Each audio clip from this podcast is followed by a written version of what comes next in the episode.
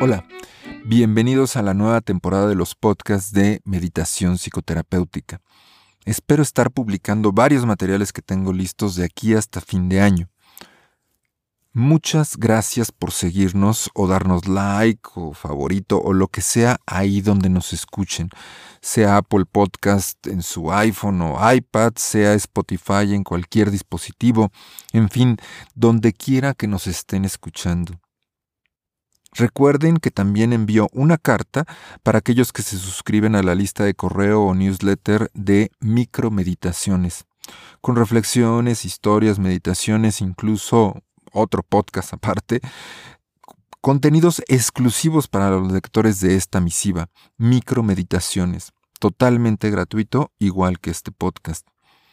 Se pueden suscribir en adolforamirez.com, donde también hay algunos otros artículos, aunque de algunos otros temas, pero también hay libros y otros proyectos en los que ando.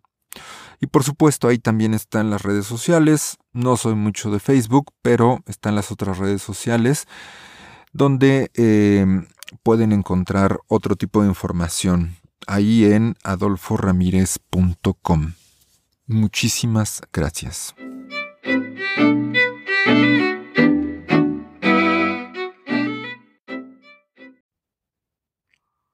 En esta ocasión tengo el gusto de compartirles una conferencia que titulé Cómo sobrevivir al Titanic que di a un grupo de estudiantes de la Universidad de Innova en Guayacocotla hace algunos meses. Es la primera parte, espero que les guste, que sea de su interés. Por supuesto es un formato distinto, es parte de una conferencia, es en vivo y hay un poco de ruido, hay un poco de movimiento. Entonces eh, será algo distinto a lo que normalmente escuchamos, pero estoy seguro que tiene cosas de su interés. Esta primera parte se detiene justo cuando vamos a hacer un ejercicio de meditación que no he querido incluir como parte de esto. Y espero la siguiente semana publicarles la segunda parte. Espero lo disfruten. Muchas gracias. Seguramente todos han escuchado hablar de la historia del Titanic, es un evento histórico importante, aparte la historia es como que muy jugosa, muy sabrosa como para estarla escuchando, pero más allá del hecho histórico eh, hay una película muy importante que seguramente casi la mayoría ha visto. ¿Quién vio la película del Titanic? Por supuesto la de Leonardo DiCaprio. Casi todos, ¿no? Sí, y si no tenemos referencia. O sea, en algún momento hemos visto a alguien parado en el frente, aunque sea de un barquito en alguna laguna, como si fueran Leonardo DiCaprio. Entonces, todos ubicamos perfectamente esa historia. Esa historia tiene lo que le gusta a todo ser humano. Los seres humanos nos encantan las historias, forman parte incluso de nuestra naturaleza, de la manera en que tenemos estructurado el cerebro. Aprendemos con historias. Desde muy pequeños empezamos a elaborar secuencias de ideas a partir de historias. Eh, enseñamos con historias, platicamos con historias, de ahí que nos guste tanto el chisme, el saber una historia nueva. Las historias forman parte de nuestra vida, aun cuando estamos estudiando matemáticas, algo aparentemente tan abstracto, requerimos un planteamiento una, eh, eh, un planteamiento, una estructura y una solución para llegar. Necesitamos más o menos contarnos una historia para poder resolver un problema. Entonces, las historias forman parte de nuestra vida. La historia del Titanic es prácticamente una de las historias eh, que podemos tomar de ejemplo como, como paradigma del modo de contar historias. Desde los griegos se establece que toda historia debe de tener tres partes.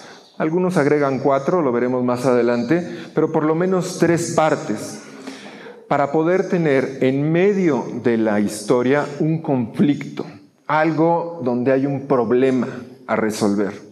En el caso del Titanic es bastante general, la historia es muy básica, es muy elemental. Un gran barco, el más grande para su época, zarpa esa es la primera parte. En la segunda parte choca contra un iceberg y finalmente se hunde en la tercera parte. La historia es sencilla, es sumamente simple. La acabo de contar en menos de un minuto. ¿Cómo es que se han hecho varias películas al respecto, muchísimos documentales? ¿Cómo es que es una historia que se repite y se repite y se repite? Precisamente por eso, porque es una historia muy sencilla y le podemos agregar lo que queramos. ¿Qué le hemos ido agregando a esta historia? Desde un inicio, desde el momento en que el Titanic desde, momento, desde el momento en que el Titanic se hundió, empezó a construirse la historia. Era una época en que había dos factores que no existían 50 años antes de este, de este suceso, incluso tal vez 30. Los periódicos ya eran habituales, había una gran competencia entre los diferentes medios impresos. Todos querían tener la mejor nota, las mejores entrevistas, las mejores historias. Y también iniciaba la radio. Entonces, lo que ahora conocemos como estos medios y discutimos tanto si dicen la verdad, no dicen la verdad, si son buenos, si son malos, en ese momento es cuando estaba en su inicio, en su origen. Ese primer periódico, que no van a alcanzar a leer, pero no importa, es el primer periódico que sale en Inglaterra con la noticia del Titanic. Hay dos cosas que vale la pena mencionar de él. Dice, choca con un iceberg, el barco más grande en el mundo, pero lo más importante es al final, todos los pasajeros lograron salir. La información todavía no estaba clara. Todavía no se podía hacer una película del Titanic con Leonardo DiCaprio. Sin embargo, conforme fueron llegando eh, los comunicados, toda la información, por supuesto que se supo el nivel de la tragedia. Ya en este caso es uno de los tantos titulares que pueden encontrar simplemente googleando, uno de los encabezados sobre el hundimiento del Titanic. Y las historias que empiezan a surgir simplemente en la prensa nos hablan de ese gusto que tenemos por las historias y sobre todo de ponerles conflicto, de ponerles problema. Iba muy rápido, decían algunos. La tripulación no supo reaccionar, hubo demandas contra la tripulación. No había suficientes botes, decían otros. Todas esas cosas que hemos escuchado ya incluso en esta última película del Titanic, desde ese origen es más, hay una portada de un periódico que habla de la banda musical que tocó hasta que el Titanic se hundió. Todas esas historias históricamente desde ese momento se contaron. Y a partir de ahí la historia del Titanic va una y otra vez repitiéndose de diferentes maneras. Por supuesto que para la película, para el cine, ya una vez habiendo pasado por diferentes maneras de contarla, James Cameron, su director y guionista, le agrega un elemento más, que es esta parte romántica. Le agrega todavía más conflicto, todavía más problema, porque nos encanta que haya eso, que haya problema, que haya conflicto, que haya confrontación. Si de por sí para muchos el enemigo es el barco, Así como en Moby Dick el enemigo es la ballena, el antagonista es la ballena, con el Titanic, ya de por sí el Titanic en sí mismo era el enemigo. Sin embargo, James Cameron dice, no, hay que agregarle un villano. Hay que ponerlos ellos juntos y separarlos y volverlos a juntar y volverlos a separar. Hay que ponerle más conflicto. Y por eso es una de las películas más taquilleras de la historia, que puede ver toda la familia. A la mamá, a la hija les encanta la parte romántica. A los hombres nos gusta toda esta parte del barco y cómo reaccionó todo el mundo, la parte de acción. A los niños les da una gran curiosidad todo esto del barco y cómo la gente comía ira, como un hotel flotando, etc. Es una película familiar ideal, tiene para todos los gustos. Y está llena de esta estructura. Cuatro actos, porque le agregamos uno porque las películas normalmente requieren un poquito más de crecer el conflicto. El primer acto se le llama exposición o planteamiento. Es algo que seguramente por ahí veo secundaria, prepa, incluso a lo mejor de repente todavía por ahí en alguna clase eh, reciente son estos cuatro actos porque desde Aristóteles existen estos actos. Exposición o planteamiento, desarrollo, vamos creciendo toda la historia. La confrontación o le llaman nudo o le llaman clímax. Y finalmente la resolución o desenlace. A los seres humanos no solo nos gustan las historias, al menos en Occidente, donde nosotros estamos, nos gustan las historias con ese conflicto del tercer acto, ese problema del tercer acto. ¿Se imaginan llegar a platicar con un amigo al café, tomarse una cerveza o simplemente acompañarse caminando y que les cuente cómo les fue el día de ayer o el fin de semana y no haya habido conflicto? ¿No haya habido algún problema? Qué aburrido, ¿no? Ah, fui el fin de semana, estuve con mi familia, todo bien. Ah, pues le preguntamos a otro porque queremos ese conflicto, queremos saber qué pasó. Y ojo, porque también nosotros, todos nosotros, nos hacemos historias de nuestra propia vida. Y normalmente también las queremos con conflicto. Solo como un ejemplo de que hay otros caminos posibles, de que esta estructura es muy occidental, hay un concepto que me voy a eh, restringir el pronunciar porque no sé japonés, que utilizan los japoneses para nombrar el tercer acto. Para ellos, al menos en gran parte de sus historias y de manera de contar, ese tercer acto no tiene que ser de conflicto, confrontación, nudo, clímax ellos esa estructura le llaman diferente. Ese es el nombre que me voy a... Bueno, voy a intentarlo. Kishotenkensu. ¿Qué significa eso? Para ellos, el tercer acto no es de conflicto, es simplemente un giro en el desarrollo de la historia. Algo sorprendente, pero no violento, no agresivo. ¿Se pueden imaginar una historia así? una buena historia, ¿sí?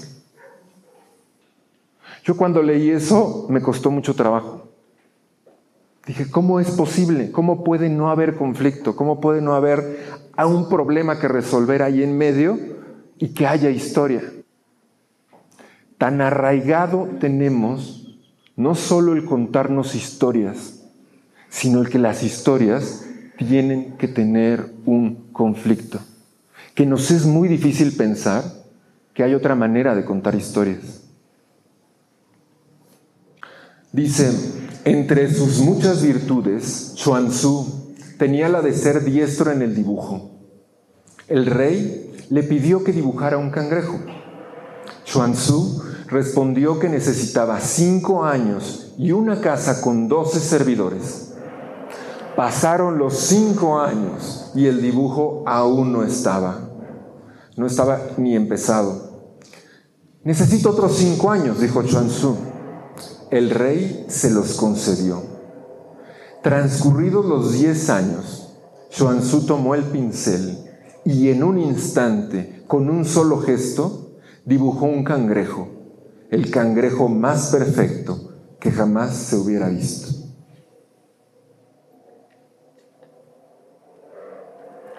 Esa es una historia sin conflicto, solo con un giro en el tercer acto. Y es una historia hermosa, es una historia bella, es una historia... No es oriental, de hecho es de un escritor italiano llamado Italo Calvino y la pone de ejemplo en una descripción precisamente sobre literatura. ¿Qué les parece a ustedes? Interesante, ¿no? ¿Cómo es posible que haya historias sin conflicto? Y les decía, no solo nos gustan las historias externas con conflicto, las historias que nos construimos nosotros mismos tienen que tener conflicto. Si no, no estamos a gusto, necesitamos problemas. Incluso si yo soy el que le cuenta a un amigo cómo me fue, le tengo que poner un poco de conflicto, si no ya después ya no va a querer ir conmigo o salir conmigo, le voy a hacer aburrido. Y nos acostumbramos a contarnos esas historias con conflictos. ¿Qué historias se cuentan ustedes sobre ustedes mismos? ¿En qué momentos siempre está no solo la historia, sino ya un guion hecho, un script, algo que nos estamos repitiendo siempre? Esas pequeñas historias que ya están en nuestra cabeza, como si ya estuvieran fijas, algunos le llamarán ideas fijas, y que a, a las cuales siempre recurrimos cuando las necesitamos. Me dijo, me hizo, le respondí, le hice. Desde mi infancia he sido así. Mis padres me lo inculcaron. No puedo cambiar. Así soy yo, esto soy yo. Esas son las frases, una de las tantas, que nos repetimos constantemente y que ya tenemos fijas en nuestra cabeza. Es que yo siempre he sido malo para las matemáticas. Es que a mí eso de hacer tareas me cuesta mucho trabajo, siempre me ha costado trabajo. Es que yo soy así, si no les gusta como soy, que se aguanten.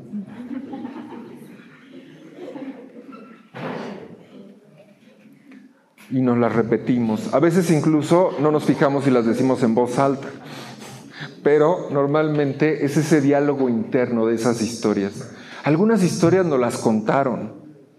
Es que, hijito, desde que naciste, así eras. Desde bebito ya se veía que ibas a ser así. Y uno dice, no, pues ya desde entonces soy así. Me repito la historia y me la vuelvo a repetir y repetir y repetir. Como ver quién sabe cuántas veces la película de Titanic. Una y otra vez. Las historias tienen una, eh, nos sirven para diferentes cosas. En el cerebro es mucho más fácil aprender con historias. Es mucho más fácil almacenar memorias que tienen una historia son útiles y son muy importantes. Ya una vez que tenemos ciertas historias para algo, nos sirve de referencia. Van a nuestra base de datos y cuando necesitamos, googleamos nuestro propio cerebro para solicitar información. Y está bien, cumplen su función. Pero ojo, a veces algunas de esas historias, las que tienen más conflicto, más problema, ¿Vale la pena seguirlas repitiendo? ¿No será que simplemente ya se quedaron ahí y nos hemos acostumbrado a ellas? Hagan un momento de reflexión. Piensen un poco en ese script que ya tienen. Cuando les preguntan, no lo vamos a hacer aquí, no solo porque son muchos y es falta de tiempo, sino porque no tiene caso. Si les preguntan, oye, preséntate ante los demás, ya tienen un discurso, ¿cierto? Cada nueva clase, cada nuevo ciclo escolar, o cada que llegan a un nuevo grupo, que ahora entraron a un grupo de coro, o entraron a un grupo de lo que sea, llegan, preséntate, háblanos un poquito acerca de ti. Ya tenemos un discurso hecho, ya sabemos qué decir. Se va actualizando un poquito, estudio tal cosa, o no, vamos cambiando un poco, pero tenemos ya un discurso hecho. ¿Y cómo eres? Ya decimos siempre más o menos cómo somos. Ya está ahí fijo siempre. Y a veces no lo empezamos a creer. Siempre he sido malo para las matemáticas, se nos queda y se nos queda y se nos queda. Y nos niega la oportunidad de hacer la prueba un día.